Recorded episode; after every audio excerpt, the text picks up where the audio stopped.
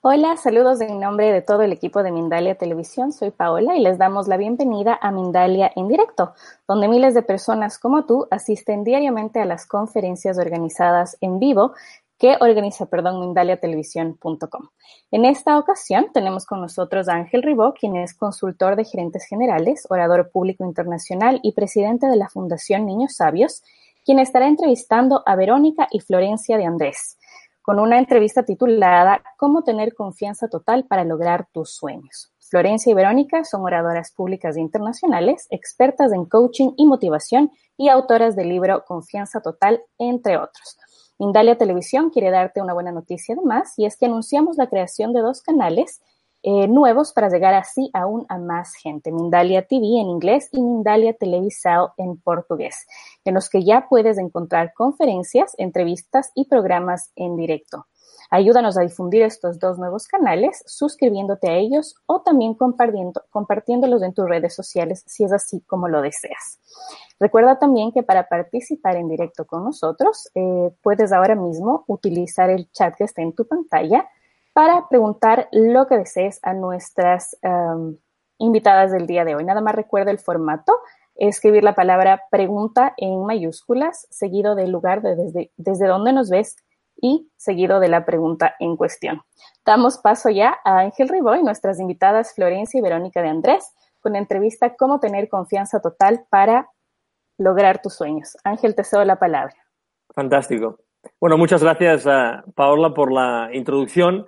Y antes de dar la bienvenida a Verónica y a Florencia, que nos, fascina que estén aquí con nosotros el día de hoy, quería sencillamente mandar un mensaje de, hermandad, de amistad, de amor y de, y de, y de luz a nuestros compañeros a nuestros hermanos venezolanos por lo que desafortunadamente están sufriendo. Entonces nos unimos eh, con ellos para que pues el mal momento que están pasando pues lo puedan superar con el apoyo de todos nosotros. Y ahora sí, perdonad, pero creo que tenía que hacer esta pequeña decisión. Bienvenidas, Verónica y Florencia, a Mindale Televisión. Muchas gracias por, invitarnos. Por supuesto, por supuesto. Y bueno, empezar por una pregunta bien sencilla. Sueños, ¿no? Qué bonito, qué feliz se siente uno cuando consigue que sus, sueños se hagan realidad, ¿verdad? Sí, y, muchas veces eh, los seres humanos tenemos un sueño, pero al mismo tiempo surge la dificultad, ¿cómo lo hago realidad? Nosotras decimos que los sueños son importantísimos porque no solo definen quiénes somos, sino que en realidad nos proyectan hacia, quiénes podemos ser. Eh, un sueño es una manera de sentirnos vivos. Por eso todos los seres humanos, no importa la edad que tengas, necesitamos tener un sueño. Y obviamente cuando hablamos de sueños hay sueños que digamos que los soñamos despiertos y otros sueños que de verdad los tenemos y los tenemos de noche, ¿no? ¿Qué diferencia hay entre los dos tipos de sueños? Bueno, el sueño que yo hago despierto es un sueño que de alguna manera lo hago de manera consciente, como que lo voy construyendo, lo, lo puedo ir imaginando, lo puedo internalizar a través de visualización con los ojos cerrados. Ahora, fíjate qué interesante, que el sueño que yo aquello en lo que yo me quedo pensando, aquello que yo estoy imaginando cuando estoy despierto, si yo trabajo mucho en eso, es altamente probable que de noche vaya a tener algún sueño del que no soy tan consciente, pero que aparezcan algunos indicios porque mi mente se queda procesando aquello que yo pensé, el último pensamiento que tuve es aquello que mi mente subconsciente se queda procesando durante mis horas de reposo. Por eso nosotros decimos que es muy importante alimentar de manera consciente tus sueños, porque luego tu subconsciente se queda trabajando. ¿Y exactamente qué tipo de trabajo hace tu subconsciente con esos sueños que has estado Ah, digamos, ah, creando o esas imágenes he estado creando durante el día? Puede ser un trabajo muy positivo o un trabajo muy negativo. Eh, la mente subconsciente es poderosísima. Si pensamos que cinco sextos de nuestra vida mental tiene que ver con el subconsciente. Y si pensamos también que nosotros somos capaces de ejercer un efecto ahí. ¿Por qué? Fíjate, si estamos todo el día quejándonos de lo que no tenemos, de lo que nos falta, de la mala suerte, de que no tengo tiempo, de que no tengo dinero y demás, si estoy todo el día quejándome, es muy posible que me vaya a dormir y aunque duerma un par de horas, me levante cansado y diga no descansé. Y es que no, es que mi mente estuvo todo el tiempo pensando en lo que me falta, en lo que no tengo, y entonces me despierto cansado. Si me voy a dormir, aún teniendo problemas, porque esto no se trata de negar la realidad, porque uno puede estar en un momento de dificultad, pero quiero usar mi mente subconsciente a mi favor, antes de irme a dormir, leo algo que me haga bien o escucho un programa que me haga bien, o simplemente le siembro una pregunta a mi mente diciendo, ¿dónde estará la solución? ¿Cómo puedo salir de esta situación en la que estoy? Y en ese momento la mente subconsciente empieza a trabajar para encontrar esa, esa respuesta. Sí, y por el contrario, si yo lo que estoy haciendo son sembrar otro tipo de preguntas, como por ejemplo, ¿por qué yo no puedo? ¿Por qué esto me pasa a mí? ¿Por qué en este país? O sea, esas preguntas me van a llevar a lo que nosotros llamamos al callejón sin salida. ¿No? Las preguntas negativas me llevan a respuestas negativas. Las, preguntas positivas abren mi mente y hacen que mi mente subconsciente de alguna manera trabaje a mi favor. Y de pronto me despierto a la mañana y encuentro salidas, encuentro posibilidades, encuentro soluciones. Es como el eureka, ¿no? De pronto surge una idea. ¿Y esas ideas surgen porque nosotros hemos estado como preprogramando el subconsciente o cómo funciona exactamente según vuestra experiencia? Sí, surge porque hemos preprogramado el subconsciente, pero surge además porque hacemos cosas conscientes durante el día. Como yo te decía, hablar de nuestros sueños, elegir con quién hablo, ¿eh? empezar a hacernos preguntas que abran la mente y no preguntas que cierren la mente, empezar a, también a, mirar cómo hacen otros, o sea, empezar a tomar ejemplos de otros. Un primer paso para transformar un sueño en una meta es creer que yo puedo hacerlo. Entonces es empezar a trabajar con mi mente subconsciente a través de las palabras que me digo, las palabras que me digo, los pensamientos, porque antes que sean palabras son pensamientos. Nosotros siempre le decimos a las personas, Presta, presten mucha atención a las palabras que se dicen, porque las palabras pueden ser de ánimo, pueden ser de apertura o pueden ser de desaliento y de bloqueo. Y puede ser que estemos utilizando continuamente preguntas, perdona, palabras que no son las adecuadas sin darnos cuenta. ¿Es posible eso? Absolutamente. Y fíjate que hemos sido educados así desde que somos niños. Hay un estudio que muestra que los niños reciben un promedio de 460 comentarios negativos por día. Que de distintas maneras, padres, mm. maestros, amigos y demás le dicen, no podés, no vas a poder, deja que lo hago yo, tu hermano lo hace mejor, qué feo que cantas, mm, para los números y las matemáticas un desastre.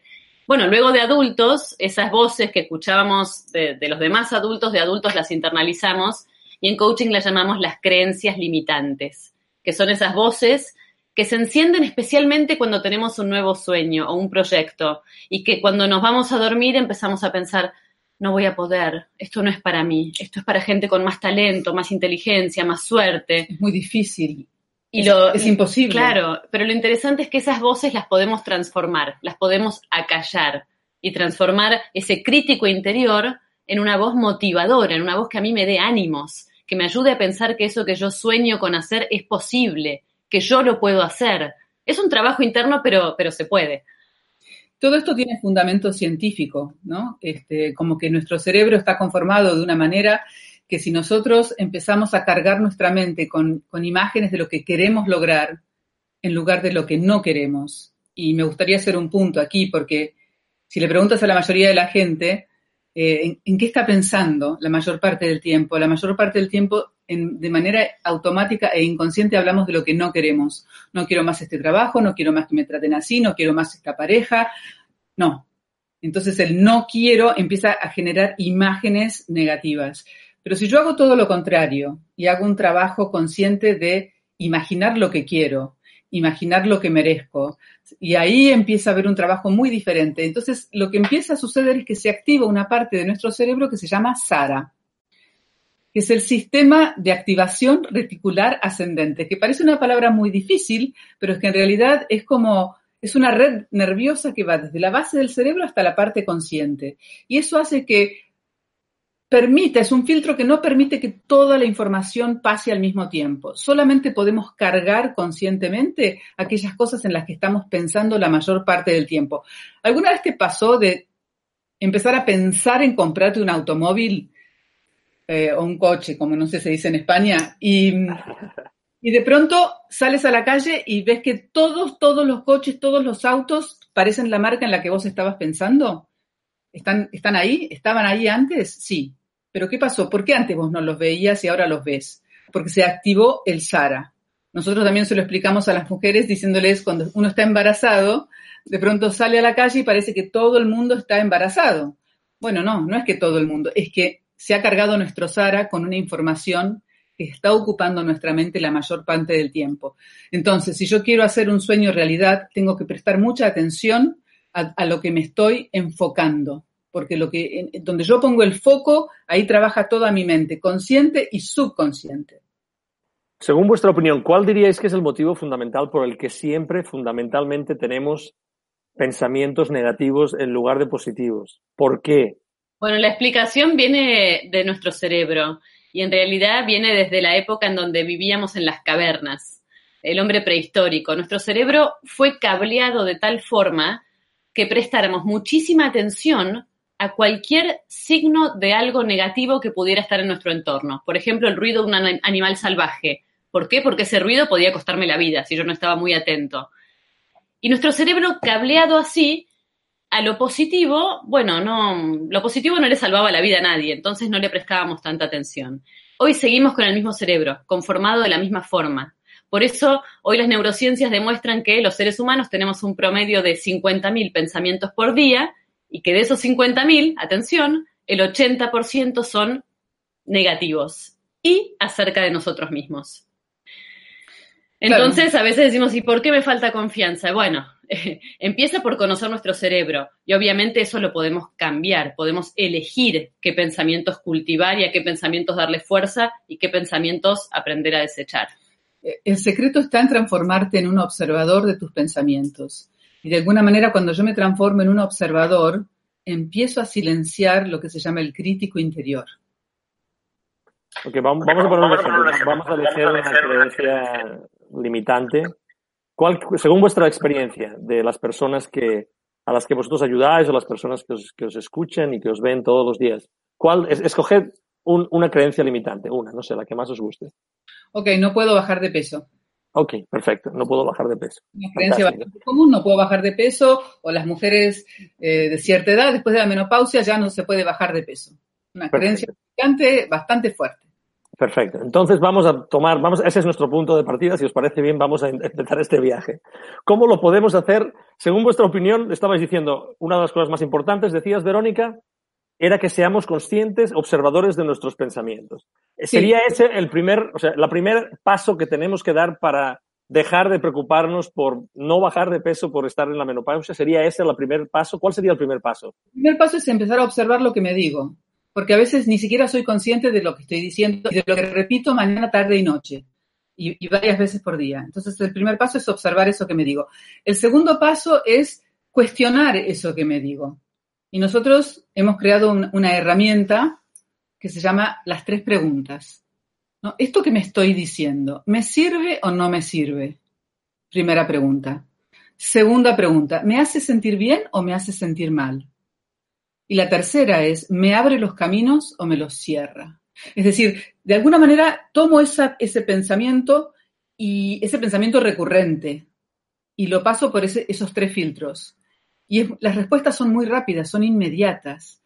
Entonces, si la respuesta es, pues no me sirve y no me hace sentir bien y me cierra los caminos, ¿qué hago con ese pensamiento? Lo desecho y busco un pensamiento que lo reemplace. Ahí está el trabajo, es un trabajo un poquito más lento, que por sobre todas las cosas me abra posibilidades de acción. Bien, entonces eso sería como el tercer paso. Permíteme que vayamos al primer paso otra vez, me parece súper interesante. ¿Cómo conseguimos que las personas aprendamos a observar nuestros pensamientos? ¿Qué, consejo nos, daríais vosotras para que podamos hacerlo?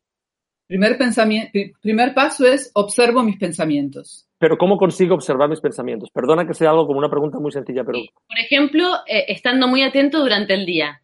Estás por ir a comer algo o comiste algo. ¿Qué decís inmediatamente? ¿Qué te decís? Y hasta a veces le decimos a la gente, ponelo por escrito si te acabas de comer eso que sabes que te va a hacer engordar y te decís, otra vez yo, nunca puedo hacer una dieta, jamás voy a poder hacer dieta. Es más, un ejercicio, si nos están mirando y quieren hacerlo con nosotras para hacer, es poner en una hoja todo lo que yo pienso, lo que realmente pienso sobre bajar de peso. Y que ahí uno pueda poner por escrito todo, todo, todo. Por ejemplo, una persona que tiene el pensamiento limitante de eh, después de la menopausia no se puede, quizás puedo poner y después de la menopausia es muy difícil. O genéticamente eh, no estoy preparada para bajar de peso. O toda mi familia tiene sobrepeso, así que para mí es muy difícil. Vuelco todo por escrito lo que realmente pienso.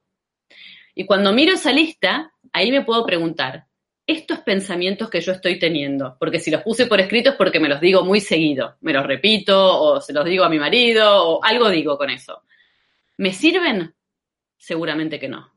¿Me hacen sentir bien? Seguramente que no. ¿Me ponen en acción? Seguramente que no. Y entonces ahí yo puedo decidir que me voy a empezar a decir otras cosas. Que sería el tercer paso. Y que cada vez que yo me escuche a mí misma decir siempre lo mismo, siempre rompiendo la dieta, siempre, en ese momento digo, esto no me sirve.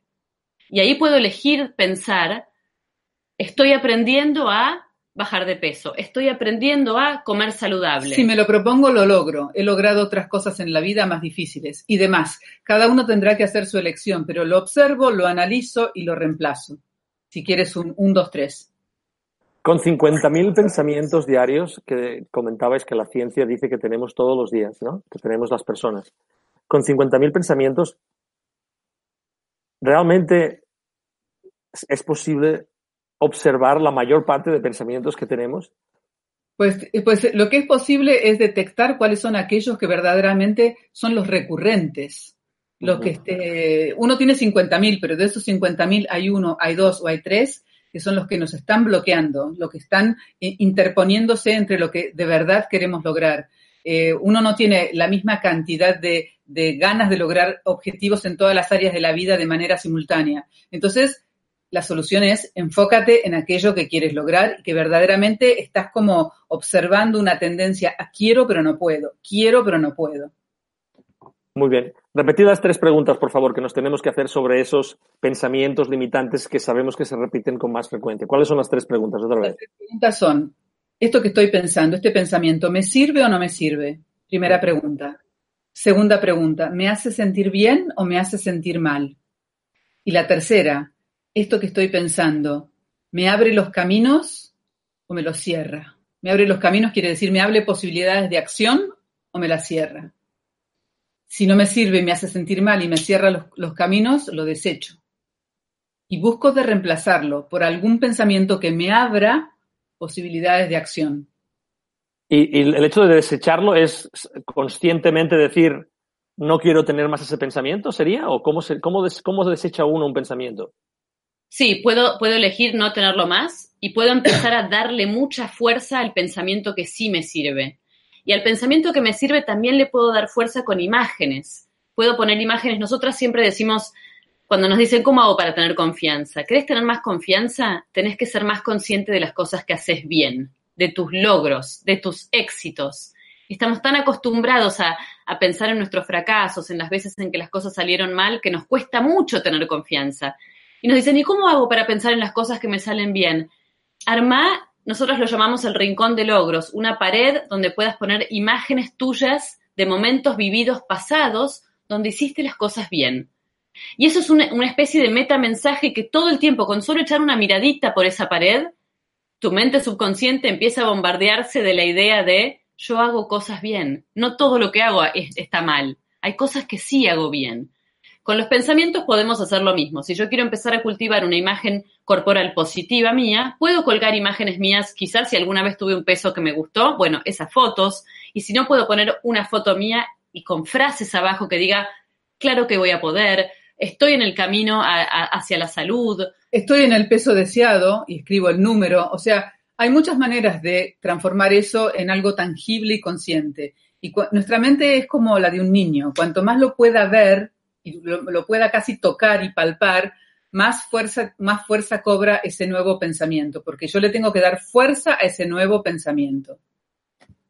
Perfecto, ya hemos hecho este trabajo conscientemente sobre este, digamos, creencia limitante en específico, la del peso. ¿Cómo lo hacemos entonces para asegurarnos que durante el día, digamos, repitamos este ejercicio? ¿Hay, alguna forma o es sencillamente cada vez que aparezca un pensamiento limitante de los que estaban en nuestra lista de más frecuentes, empezamos ese proceso de tres pasos?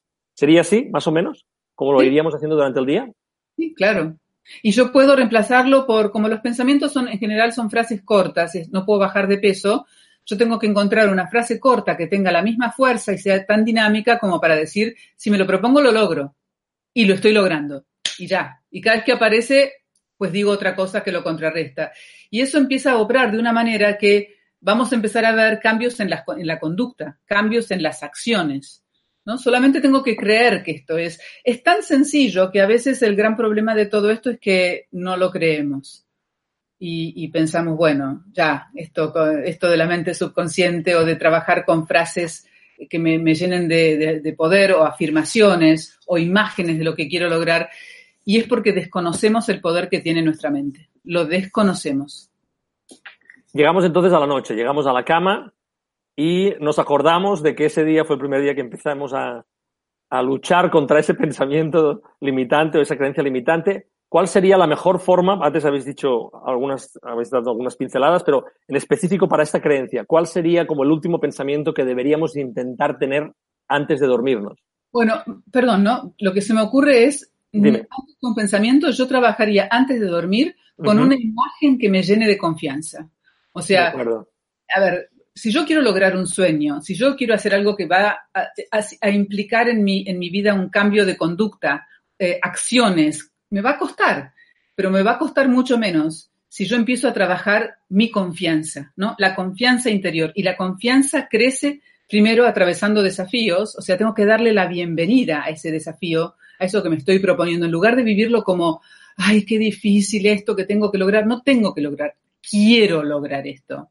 No sé, también trabajar con el poder de las palabras. El poder de las palabras, el poder de las imágenes y el poder de los pensamientos. Con esa trilogía que es como la base del coaching, yo empiezo a alimentar mi confianza. Y cuando yo empiezo a alimentar mi confianza, me corro del área del deber ser y de la voluntad, que es donde fallamos los seres humanos. Cuando yo empiezo a conectarme con esa fuerza interior con la que todos los seres humanos hemos nacido, a la que nosotros le llamamos confianza total, mi poder se vuelve increíble. Fantástico. Muy bien, estamos, hemos llegado al, digamos que al, al, final de la primera parte de la entrevista. Me gustaría, por favor, que pudierais decirnos con detalle eh, cómo podemos encontrar, cómo os podemos encontrar a vosotros, a Verónica, a Florencia, en línea, cuál es la forma más fácil, cómo podemos conectar con vosotros, contactaros, etcétera, por favor. Bueno, la forma más fácil es eh, entrando a nuestra página web www.confianza-mediototal.com y, queremos darles un, regalo que es un sistema de tips gratuito que es una manera de alimentar la confianza y la, y la motivación. Así que si se quieren inscribir es muy fácil. www, a ver si se ve, confianzatotal.com para tips. Fantástico. disculpan, bueno, se ve muy bien. Muy bien, bueno. Se ve perfecto, gracias. Vengan a recibir esto que estuvimos charlando, conversando, pero en formato de tips breves para poder ponerlos eh, en práctica y usarlos. Y es una suscripción gratis para toda la gente que nos está escuchando hoy, hasta fin de año por lo menos. También somos autoras de este libro que se llama Confianza Total. Eh, y nos encuentran en Facebook, Confianza Total sitio oficial, en Instagram, arroba confianza.total. Todos los días alimentamos las redes, creemos que es una manera de, poder brindar lo que hacemos de una manera muy potente, porque hoy las redes, bueno, generan esto, ¿no? Gente de todas partes del mundo buscando vivir mejor, buscando tener más confianza y, en eso estamos. Estamos creando una comunidad muy grande de, de gente de todas partes del mundo que nos sigue y, la verdad es que es una oportunidad única porque la confianza se alimenta todos los días. Por eso tenemos este gran compromiso con toda nuestra audiencia y con toda la audiencia que están comprometidos con, como ustedes, ¿no? Con crear un mundo mejor. Es, un trabajo diario. Así que. Exacto, exacto. Es un trabajo diario y de todos. Muchas gracias por, todo lo que hacéis todos los días, por supuesto. Entonces vamos a ir a las preguntas. Eh, entonces, primera pregunta. ¿Qué ejemplos de frases o pensamientos creadores puedo practicar para lograr mis sueños? puedes practicar pensamientos como yo soy capaz de alcanzar mis sueños. Yo merezco mm. tener éxito y ser feliz. Espérame, quiero detenerme un segundito. No quiero que eh, eh, saltear, pasar por alto esto que acaba de decir Florencia. Yo merezco tener éxito, yo merezco ser feliz, yo merezco eh, recibirme, yo merezco esta casa con la que estoy soñando. Porque muchas veces el gran problema hemos encontrado en toda nuestra experiencia de trabajar con mucha gente de todas partes del mundo, es que la, semilla que, está faltando es esa semilla que tiene que ver con la autoestima, que tiene que ver con sentirnos merecedores. Si no, yo puedo hacer todas las técnicas del mundo y no me van a dar resultado, porque en el fondo, muy profundamente, no me siento merecedor. Entonces ahí trabajar con eso de que de, que de verdad te lo mereces, de verdad que, que, eres una persona única en este mundo, que no hay nadie como tú, que lo que viniste a hacer no lo vino a hacer nadie más que tú. Por lo tanto, te mereces, te mereces lograr el éxito, mereces tu sueño. Si yo tuviera que elegir una sola frase, podemos seguir con más, pero yo le diría, me No, lo claro, Adelante, adelante. Me lo merezco. Perdón, te interrumpí. No, no, sí. No, adelante, adelante, no, por favor. Yo creo que cuantas más frases mejor, porque digamos que también pienso que cada uno a lo mejor se siente más cómodo con una frase que con otra, o sea que si queréis decir más frases, adelante. Bueno, una, una fórmula que funciona cuando a veces la gente nos dice, ay, pero yo no me lo creo. Si, por ejemplo, eh, volvamos al ejemplo del sobrepeso, alguien que está con mucho sobrepeso, se dice a sí mismo, yo puedo estar delgada, yo puedo estar en forma, y no se lo cree, porque, porque está muy lejos de eso. Una fórmula que siempre funciona es, estoy aprendiendo a. Y esto funciona para todo. Alguien que, por ejemplo, no, no sabe ponerle precio a su trabajo. Estoy aprendiendo a ponerle precio a mi trabajo. Estoy aprendiendo a usar bien mi tiempo. Estoy aprendiendo a poner límites. Estoy aprendiendo a decir que no. Estoy aprendiendo a. Es una buena afirmación cuando todavía estamos un poco lejos de eso que queremos lograr. Imposible. Y tacho el im y dejo el posible. Yo soy posible. Sea, son ese tipo de frases, pero a, su vez yo recomiendo que cada persona encuentre su frase. Tienen que ser cortas y tiene que, tiene que hacerte sentido a ti. Bien, excelente. Siguiente pregunta. ¿Cómo sembrar pensamientos en nuestro inconsciente que nos ayuden a elevarnos y visualizar lo que merezco? Bueno, em, a esa persona que hizo esa pregunta, yo le diría, presta muchísima atención a las cosas que lees, Mm. a las conversaciones que tienes, a las cosas que miras en televisión y escuchas en la radio, porque tienen un impacto enorme en la calidad de tus pensamientos eh, subconscientes. Si yo estoy todo el día mirando televisión chatarra o los noticieros mirando las noticias más trágicas y me junto a conversar con mis amigos o con mi familia y hablamos de todas las desgracias del país y del, del vecindario, bueno, difícilmente mi mente subconsciente pueda funcionar bien. Pero si yo elijo aún, por ejemplo, estando en un momento difícil, elijo leer algo que me haga bien, o una biografía de una persona que estando muy mal salió adelante, y elijo escuchar cosas buenas en televisión y en radio y demás, eso también ejerce un efecto sobre mi estado de ánimo y sobre la calidad de mis pensamientos, y por ende, sobre mi nivel de confianza. Maravilloso. Gracias. Vamos a la siguiente pregunta. Es Pablo Altamirano, pregunta desde Argentina, justamente. ¿Se puede controlar el dolor o eliminarlo desde el pensamiento? A ver, el dolor es necesario. Nosotros decimos que el dolor es inherente a la condición humana. Lo que nosotros podemos evitar es caer en el sufrimiento.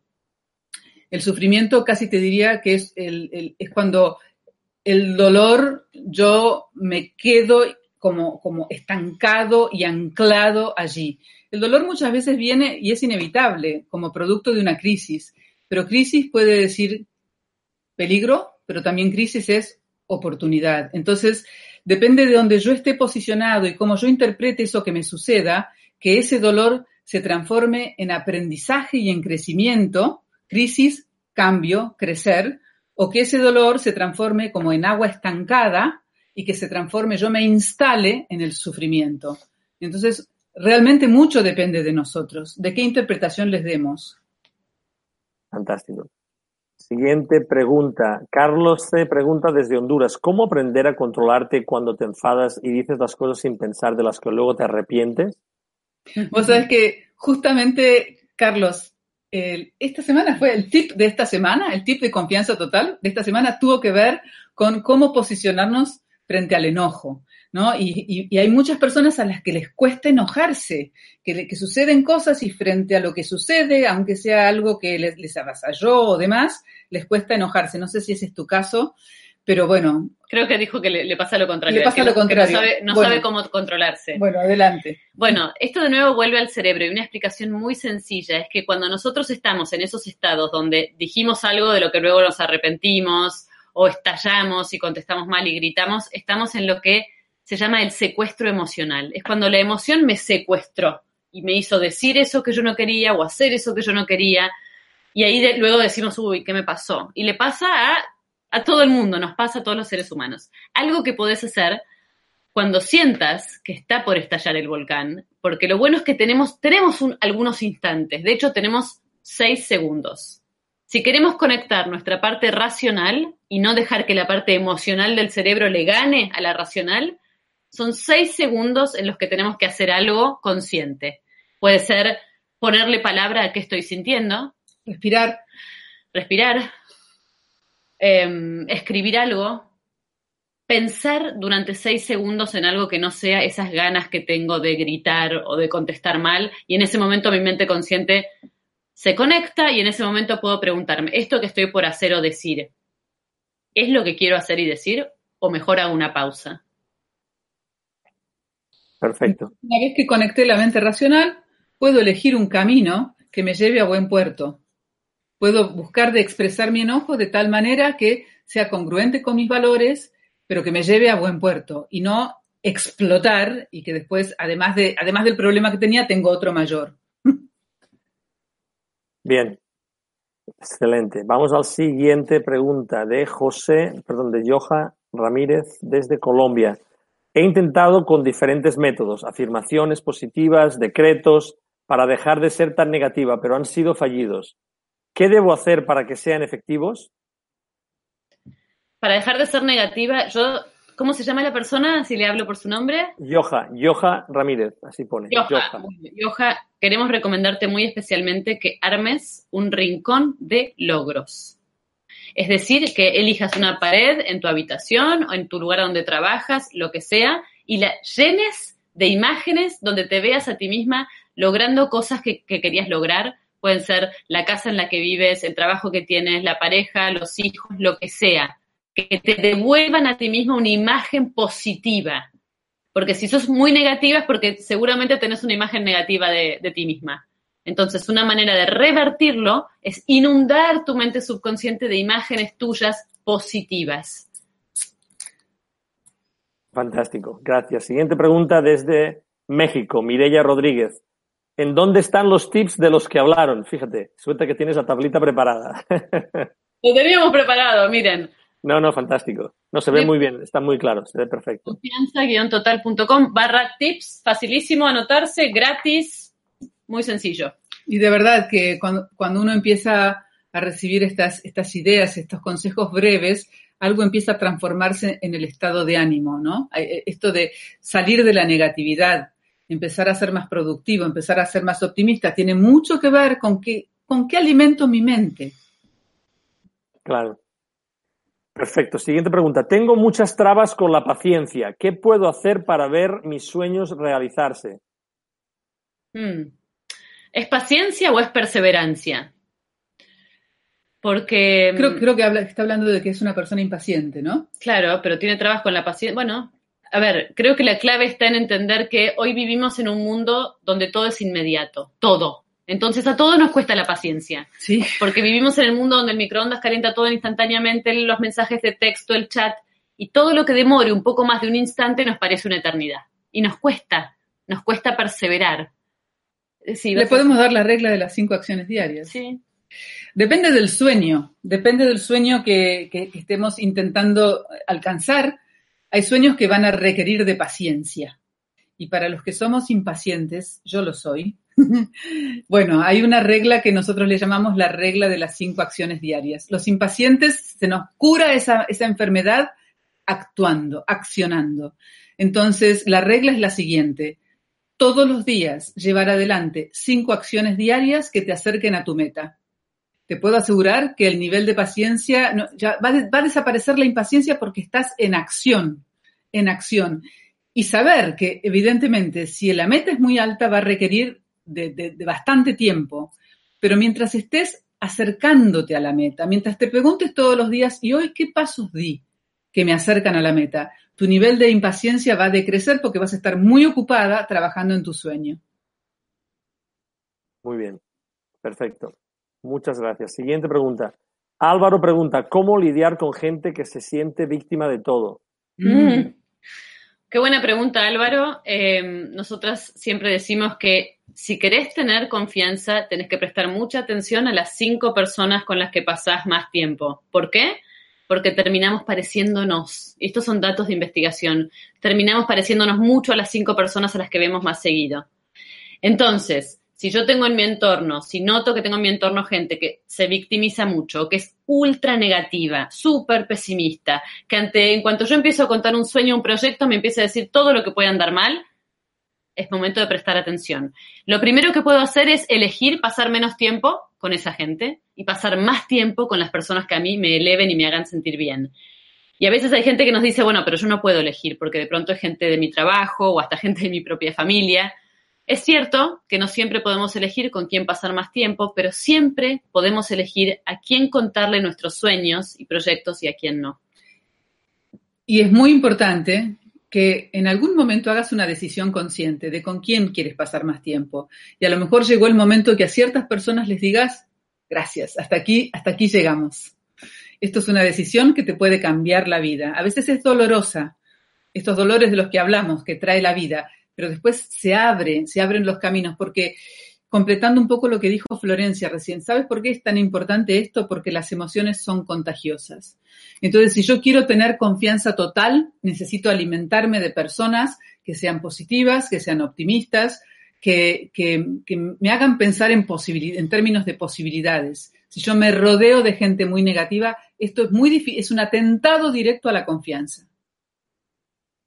Bien, Excelente. Siguiente pregunta. ¿Cuáles son las claves, según ustedes, para tener confianza total? La primera y la más importante, tener más presentes tus logros, tus aciertos y tus talentos naturales, mucho más que aquello que te sale mal o en lo que fallas o que no eres tan bueno. Y esto que parece muy sencillo es muy complejo. La mayoría de las personas podrían hacer una larga lista de sus defectos, de todos los momentos que han, ido mal en su vida, y cuando les decís, ¿y tus talentos cuáles son? ¿Y tus áreas fuertes cuáles son? ¿Y tus logros cuáles fueron? Ahí empiezan como, uy, ay, no sé, yo, talentos, logros. Todo lo contrario. Y la confianza se construye siendo muy conscientes de las cosas que hacemos bien. Y lo opuesto ¿Qué pasa cuando hay cosas que hacemos mal? Esta es otra de las claves para tener confianza total. Escríbanlo, por favor. Trátate con cariño siempre, especialmente cuando las cosas no te han salido bien. Este es uno de los secretos. Es decir, trátate a ti mismo como tratarías a tu mejor amigo cuando, cuando las cosas no le salen tan bien. Porque justamente cuando las cosas no te han salido bien, esos son momentos de aprendizaje. Esos son momentos donde no tienes que ser duro contigo mismo, es, es momento de detenerte y preguntarte qué aprendiste, qué aprendí, pero no es momento de criticarte duramente. Entonces, trátate con cariño siempre, es otra de las claves para, tener confianza total. Y una más, hay, hay, varias, pero una más y muy importante. Hay un libro entero. Sí. Pero una más y muy importante es tener un sueño que te motive una de las pistas más claras para saber si una persona es feliz es preguntarle cuál es tu próximo sueño, cuál es tu próximo proyecto. Y si ahora nos estás mirando, escuchando y pensás, ay, no sé, no sé si tengo sueños, proyectos, bueno, es momento de que empieces a pensar en algo que tengas muchas ganas de lograr, porque entonces tu nivel de confianza necesariamente va a crecer. ¿Para qué? Para poder lograr eso que querés lograr. Y esta noche, antes de irte a dormir, puedes, antes de cerrar los ojos, que tu última pregunta sea, ¿cuál será un sueño que me, que me haga crecer? Que haga que yo le, pueda brindar al mundo aquello que está dentro de mí que a lo mejor aún no está expresado. ¿Qué soñarías hoy si supieras que no vas a fracasar? Ese es el título, la, la pregunta nosotros decimos que abrió todos los juegos y estaba en la tapa del libro en algún lugar, que justamente, ¿qué soñarías hoy si supieras que no vas a fracasar? Y no dejes que el miedo te detenga. El miedo sea el compañero como, bueno, es este cosquilleo que puede ser la emoción que va a acompañar la nueva aventura. Pero no dejes que el miedo te detenga. ¿Cómo hacerlo? Bueno, hay que poner los ojos en esa meta. Entonces, cuando yo pongo los ojos en la meta y empiezo a ver claramente a dónde quiero llegar, ya no veo tanto los obstáculos, sino que empiezo a ver pasos necesarios para alcanzar una meta. Wow, fantástico. Muchas gracias. Siguiente pregunta. Tengo una autoestima muy bajo o muy baja. ¿Cómo puedo mejorarla? Siempre hago afirmaciones, pero los pensamientos negativos me ganan. Voy a volver a recomendar el rincón de logros para como una técnica sencilla, porque a veces afirmamos cosas que no sentimos, que como que cuando la, la emoción no acompaña la afirmación, no sirve. Si yo escribo todas cosas lindas, frases lindas, pero al leerlas no siento nada, entonces es difícil. Si yo puedo eh, mirarme a mí misma y ver mis cosas buenas y sentirme orgullosa de mis cosas buenas, y también puedo mirar mis cosas que no son tan buenas y pensar, yo soy dueña de mí misma, todo lo que tengo me pertenece, entonces lo bueno, qué bueno, y lo tengo para ofrecer al mundo, y lo no tan bueno lo puedo reemplazar soy dueña de mí misma, soy mi propia arquitecta, puedo modificar las cosas que no me sirven, pero todo empieza con la decisión. Y qué bueno que nos hicieron la pregunta de autoestima, porque nosotros decimos, la autoestima es la confianza que no se puede fingir. Y es eso que realmente hace que uno se levante cuando las cosas van mal, que se anime a soñar en grande, que tenga buenas relaciones personales con amigos, con parejas y demás. La autoestima es la clave, en, en gran medida, de la felicidad esto de volver a creer en nosotros mismos. Nosotros decimos que hemos nacido con eso. Cuando, cuando un chico nace, nosotros nacemos con confianza total, nacemos con autoestima. Eso es lo que nos permite en los dos primeros años de vida hacer los mayores aprendizajes, a, a caminar, a ponernos de pie, a caernos, a levantarnos. Podemos hablar hasta cinco idiomas si la abuela nos habla en un idioma y la tía en otro y papá en otro. Y todo esto sucede aún cuando todas nuestras conexiones neuronales no están formadas. ¿Y después qué nos pasa?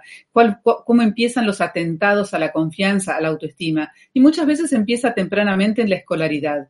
Pero tenemos algo muy bueno para compartir con todos ustedes. Esa autoestima, esa autovaloración o esta confianza total con la que nacemos es algo que que, sigue en nuestro interior, nosotros la podemos recuperar. Nuestro trabajo en los últimos 25 años justamente ha sido en enseñarle a las personas cómo volver a recuperar su autoestima y esa fuerza interior a la que llamamos confianza total. Nos fue dada al nacer, es nuestro derecho, la tenemos, lo tenemos adentro y lo podemos recuperar. ¿Cómo se recupera? Una de las maneras, como dijo Florencia, empezando a ver lo bueno en nosotros, haciendo un esfuerzo consciente por ver lo bueno. Otra de las maneras es atravesando desafíos. La vida nos va a poner desafíos. Démosle la bienvenida a los desafíos y a las pruebas. Y otra de las maneras es teniendo sueños. Sueños que nos hagan crecer. Sueños que también hagan que empecemos a despertar talentos que de pronto podemos llegar a tener dormidos. Perfecto. Vamos a la siguiente pregunta. ¿Cuál es la forma práctica más eficaz, según ustedes, para lograr tener relaciones positivas y felices con nuestra familia? Mi sueño es que haya paz y calma en mi hogar. Hace un ratito hablamos del efecto del contagio emocional. Así como si yo estoy en una reunión social y alguien empieza a decir algo negativo y en general la persona de al lado dice algo aún más negativo y rápidamente estamos todos, seguramente les ha pasado alguna vez, ¿no? En un caldo emocional muy pesado. También podemos ser nosotros las personas que decida cambiar ese clima emocional. ¿Cómo? Redoblando la emoción positiva. ¿Cómo? Instalando temas de conversación que en lugar de hablar de las últimas noticias eh, tremendas, hablemos de qué fue lo mejor que te pasó esta semana. Nosotros hablamos, eh, hablamos de algo que llamamos el ritual de los viernes, que al final de la semana las familias se sienten a comer y que todos puedan contar qué fue lo mejor que te pasó esta semana, qué fue lo más difícil que te pasó esta semana, qué cosa nueva aprendiste. Y es increíble cómo el nivel de diálogo y el nivel emocional cambia, porque todos tienen oportunidad de, compartir y de escuchar.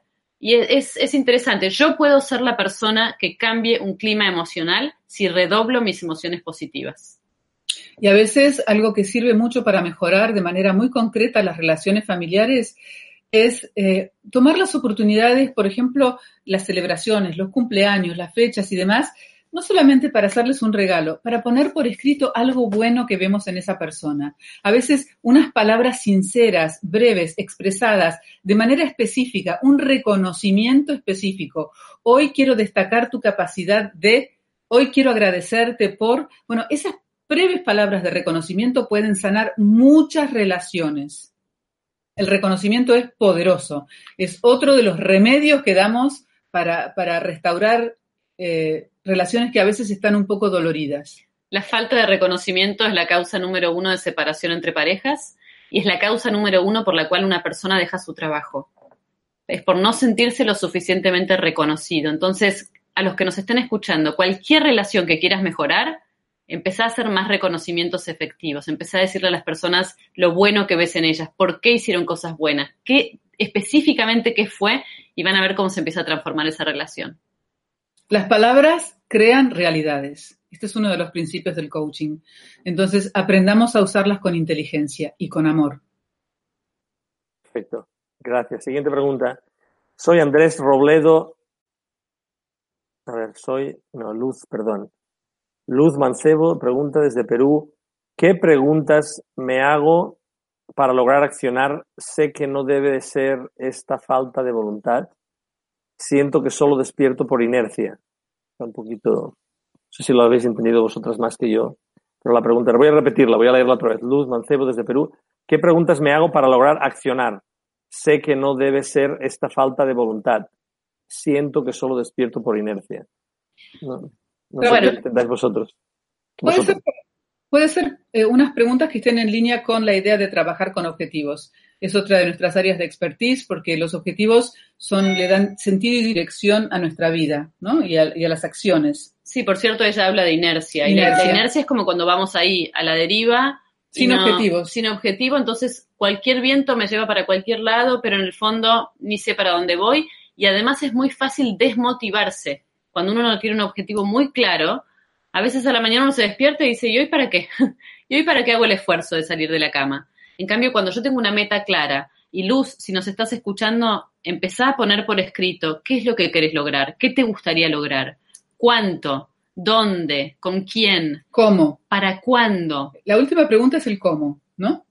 Pero, pero el qué quiero, ¿Cuánto quiero y para cuándo lo quiero? cuánto quiero, o sea, ponerle un número. ¿es? Entonces estoy, estoy como haciendo, hilando más fino en el objetivo. Eh, ¿Cuándo? ¿Cuándo? ¿Para cuándo? ¿Para cuándo? Es decir, una fecha que me empiece a encaminar hacia ese lugar. Y la última pregunta puede ser el cómo, pero no es la primera que hay que responder, porque el cómo se va Mm, revelando claro. en la acción. Muchas veces la mejor manera de matar un sueño y de seguir en la inercia es imagino algo e inmediatamente quiero tener claro todo, todo cómo lo voy a hacer. No. Sí tengo que saber muy claramente lo que quiero lograr, para cuándo y con quién y cuánto. Son otro, otro tipo de preguntas. Perfecto. Creo que, creo que ya sé dónde podría estar la confusión. Creo que poner el sé después del accionar podría ser ¿qué preguntas me hago para lograr accionarse? Que no debe ser fal- esta falta de voluntad. Siento Claro. que solo despierto por. Bueno, siguiente pregunta. Pamela dice, hola, estoy divorciada nueve meses y me duele saber que mi expareja está reiniciando su vida. ¿Cómo puedo superar el pasado? ¿Cómo puedo olvidarlo? Lo primero, Pamela, es date tiempo para, para poder estar triste, date permiso, estás en pleno duelo, es una, es una pérdida de una relación muy importante, con lo cual, aunque no es agradable sentir el dolor, el dolor es inevitable. Entonces, primero permitítelo. Permitite que tengas días donde no tengas tanta energía, permitite que tengas días donde tengas ganas de llorar y también ayúdate a vos misma, además de permitirte esos días, ayúdate haciendo cosas que vuelvan a encender tu entusiasmo. Que puede ser correr el foco del tema pareja, porque seguramente no sea ya que vayas a formar otra pareja o que date el tiempo del duelo para eso, pero a la vez busca algún proyecto que te entusiasme. Quizás sea salir a tomar clases de pintura, quizás sea juntarte con tus amigas una vez por semana a, a- encontrarse, quizás sea aprender un idioma, quizás sea empezar a soñar con conocer algún país, algo que empiece a encender tu entusiasmo otra vez. pero sin que eso sea querer tapar la tristeza del presente momento. Porque si te permites llorar y si te permites vivir ese duelo, verás que una vez que la emoción se agotó, da lugar a otra emoción, como que empieza un renacer. Pero si nosotros queremos evitar eso y taparlo con acciones y con actividades y no nos permitimos hacer el duelo, entonces eso se puede transformar en un estado de ánimo negativo, en una cierta depresión o, un estado depresivo y que ya a veces ni siquiera sabemos por qué estamos así. Entonces, Sí, una de las, Pamela, para inspirarte, una de las mujeres más exitosas del momento, la autora de Harry Potter, J.K. Rowling, ella cuenta que su gran éxito de hoy vino gracias a haber atravesado el dolor más intenso de su vida. A un dolor profundo, profundo, profundo.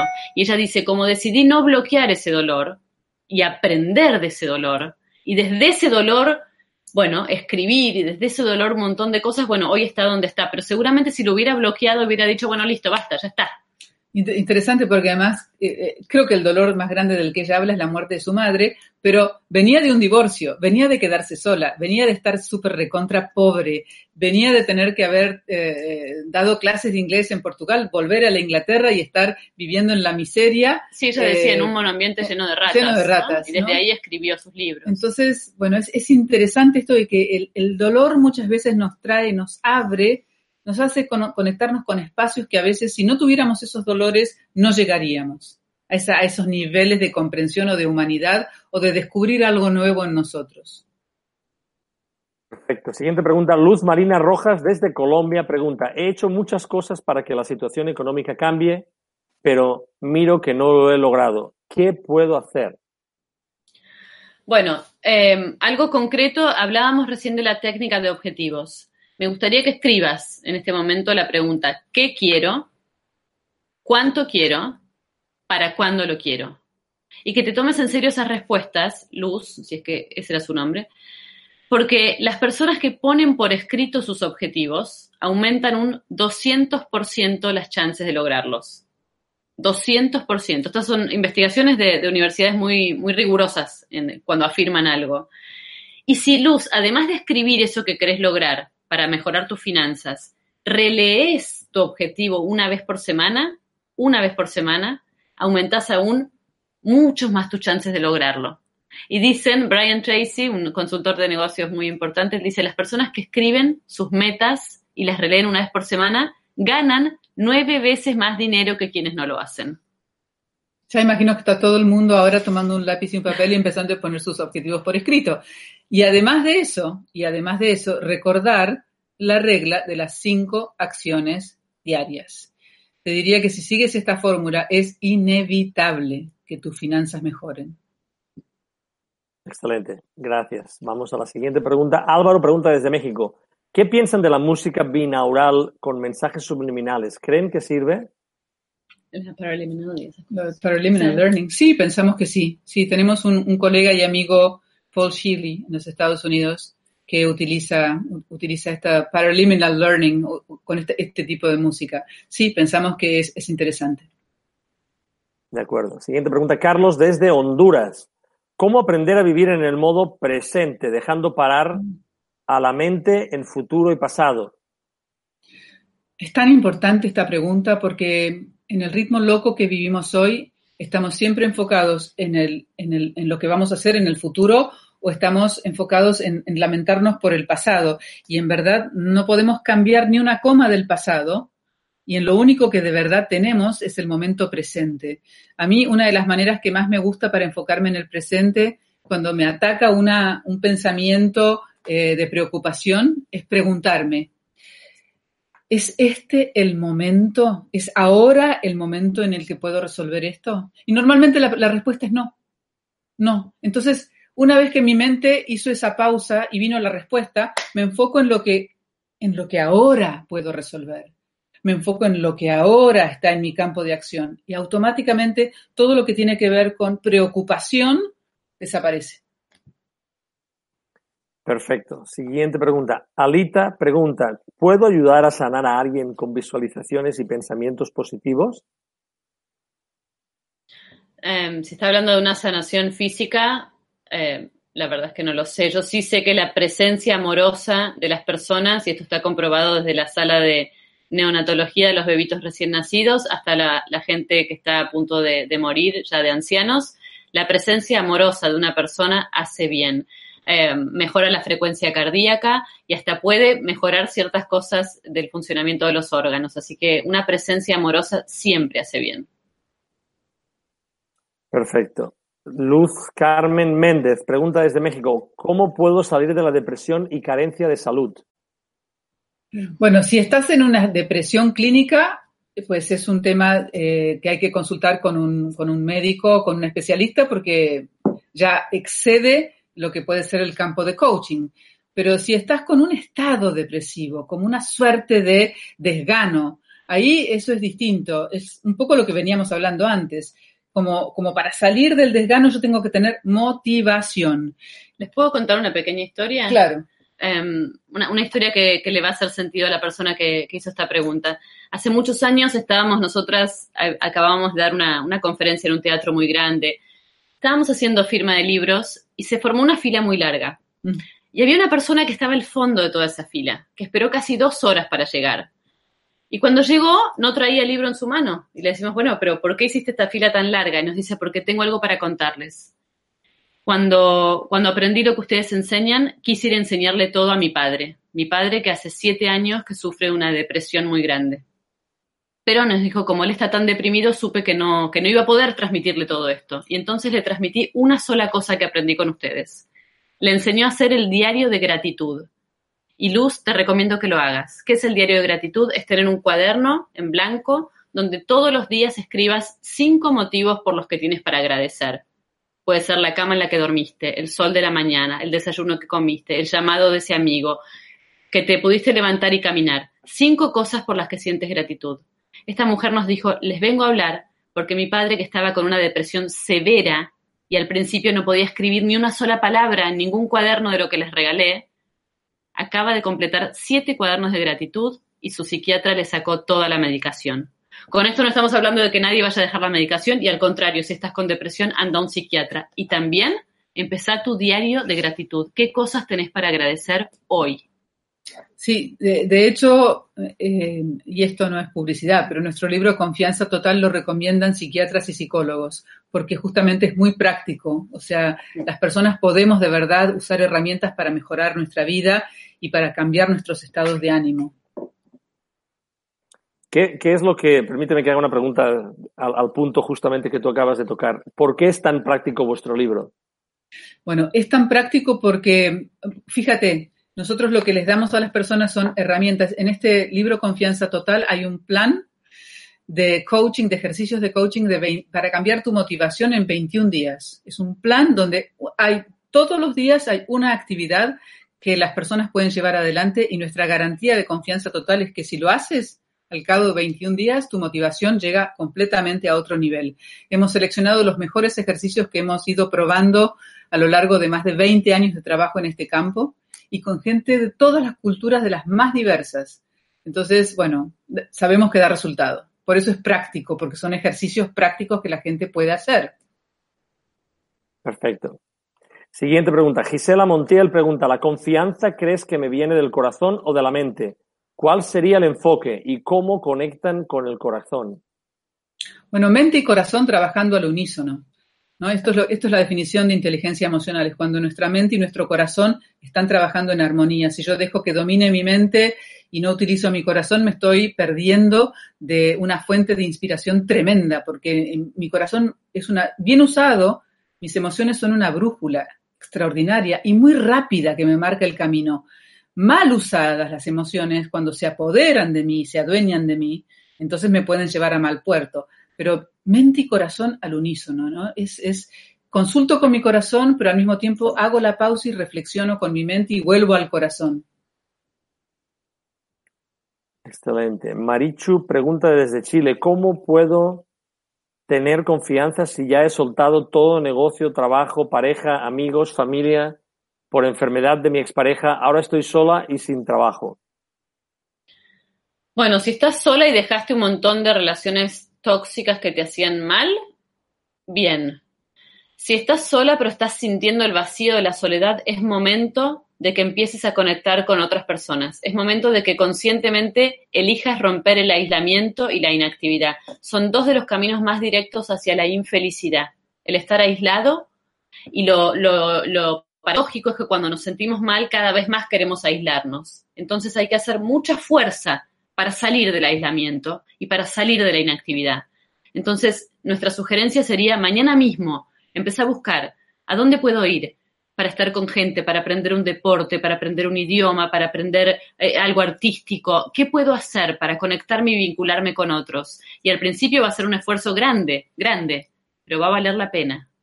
Sí, y volvemos a lo que dijimos antes, es de quién me, de, de quién me rodeo, qué cosas leo, o sea, cómo nutro mi mente, de qué hablo. Esto, esto que te estoy diciendo es, un secreto, mira, porque si yo me la paso hablando de lo mal que estoy, de lo mal que, que, está mi vida, estoy poniéndome en un lugar que se llama el lugar de la víctima. Y la víctima padece, pero la víctima no puede salir de ese lugar. Si por el contrario yo hago un esfuerzo consciente y empiezo, como decía Florencia, busco busco la buena compañía, busco la buena lectura, busco la, las cosas que me empiecen a abrir posibilidades de acción, en ese momento yo empiezo a, hacer, a tomar las riendas de mi vida y decido ser protagonista. Y de eso se trata, de ser protagonista de nuestra vida, de darme cuenta de que yo, el pasado no puedo cambiar nada, pero hoy, hoy es un día nuevo. Hoy voy a escribir esta página del libro esta página del libro que es mi vida, la voy a escribir como yo quiero, con mucha conciencia y, e imaginándome cosas buenas. Perfecto, esta fue la última pregunta. Em, me gustaría otra vez, por favor, que recordarais a todo el mundo, ha habido muchísimas preguntas hoy, que nos recordarais, por favor, cómo podemos encontraros, dónde, de qué forma, etcétera. Bueno, tenemos muchas formas de conectar. En las redes sociales todo el tiempo estamos conectadas con la gente. Es más, es una buena forma de estar conectado con personas que te hagan bien. Para la, gente, la persona que hizo su última pregunta. Confianza total, sitio oficial. Hay, hay varios que nos han, puesto grupos paralelos, pero el nuestro se llama Confianza Total Sitio Oficial. Somos casi 400.000 personas allí. En Instagram somos arroba confianza.total. Los tips, que vuelvo a mostrar nuestro cartel, estos son tips gratuitos, así que todo lo que estuvimos hablando hoy está reflejado en www.confianza-mediototal.com barra tips. Em, bueno, nuestro libro, Confianza Total, que acabamos de recibir un premio que nos llena de, orgullo y de emoción, el premio Libro de Oro. Esto fue gracias a los lectores, este libro no tuvo publicidad, pero fue el boca en boca de los lectores que, nos puso en este lugar que hace poquito nos dieron un premio. Y una noticia importante para todos los que nos siguen, estuvimos hablando mucho de autoestima. Este es el eje de todo nuestro trabajo. En el mes de septiembre, por primera vez, vamos a lanzar un curso enteramente dedicado a la autoestima y va a ser un curso online, o sea que va a tener acceso todo el mundo de diferentes partes del mundo. Pero por primera vez, Florencia y yo vamos a participar con webinarios con aquellas personas que estén haciendo el curso. O sea que en septiembre, los que tengan ganas de saber, nos pueden escribir eh, al info arroba confianza-mediototal.com y ahí les mandarán toda la información del curso online sobre autoestima. Perfecto. Bueno, ah, no tengo ni que decir que ha sido un placer teneros aquí a las dos, a Florencia y Verónica. Qué gran cantidad de consejos. Nos gusta ayudar a la gente, nos gusta que las personas pues reciban, entiendan esas cuestiones tan prácticas que pueden llevar a cabo pues todos los días. Muchas gracias por ser pues tan amables y por explicar también las cosas, de verdad de todo corazón. Ha sido un placer teneros aquí. Eh, os agradezco pues que hayáis pasado pues todo este tiempo con nosotros y con la audiencia de Mindalia Televisión. Bueno, muchas gracias a Mindalia Televisión y muchas gracias a ti, Ángel, y a toda la audiencia que ha participado de esta transmisión. Ha sido un gran placer. Gracias. Y eh, para ustedes, para todas las personas que nos están viendo, pues otra vez soy Ángel Ribó desde Mindalia Televisión, en esta ocasión pues desde Estados Unidos junto con mi compañera Paola Muchas gracias por estar aquí esta noche y hasta pronto. Chao.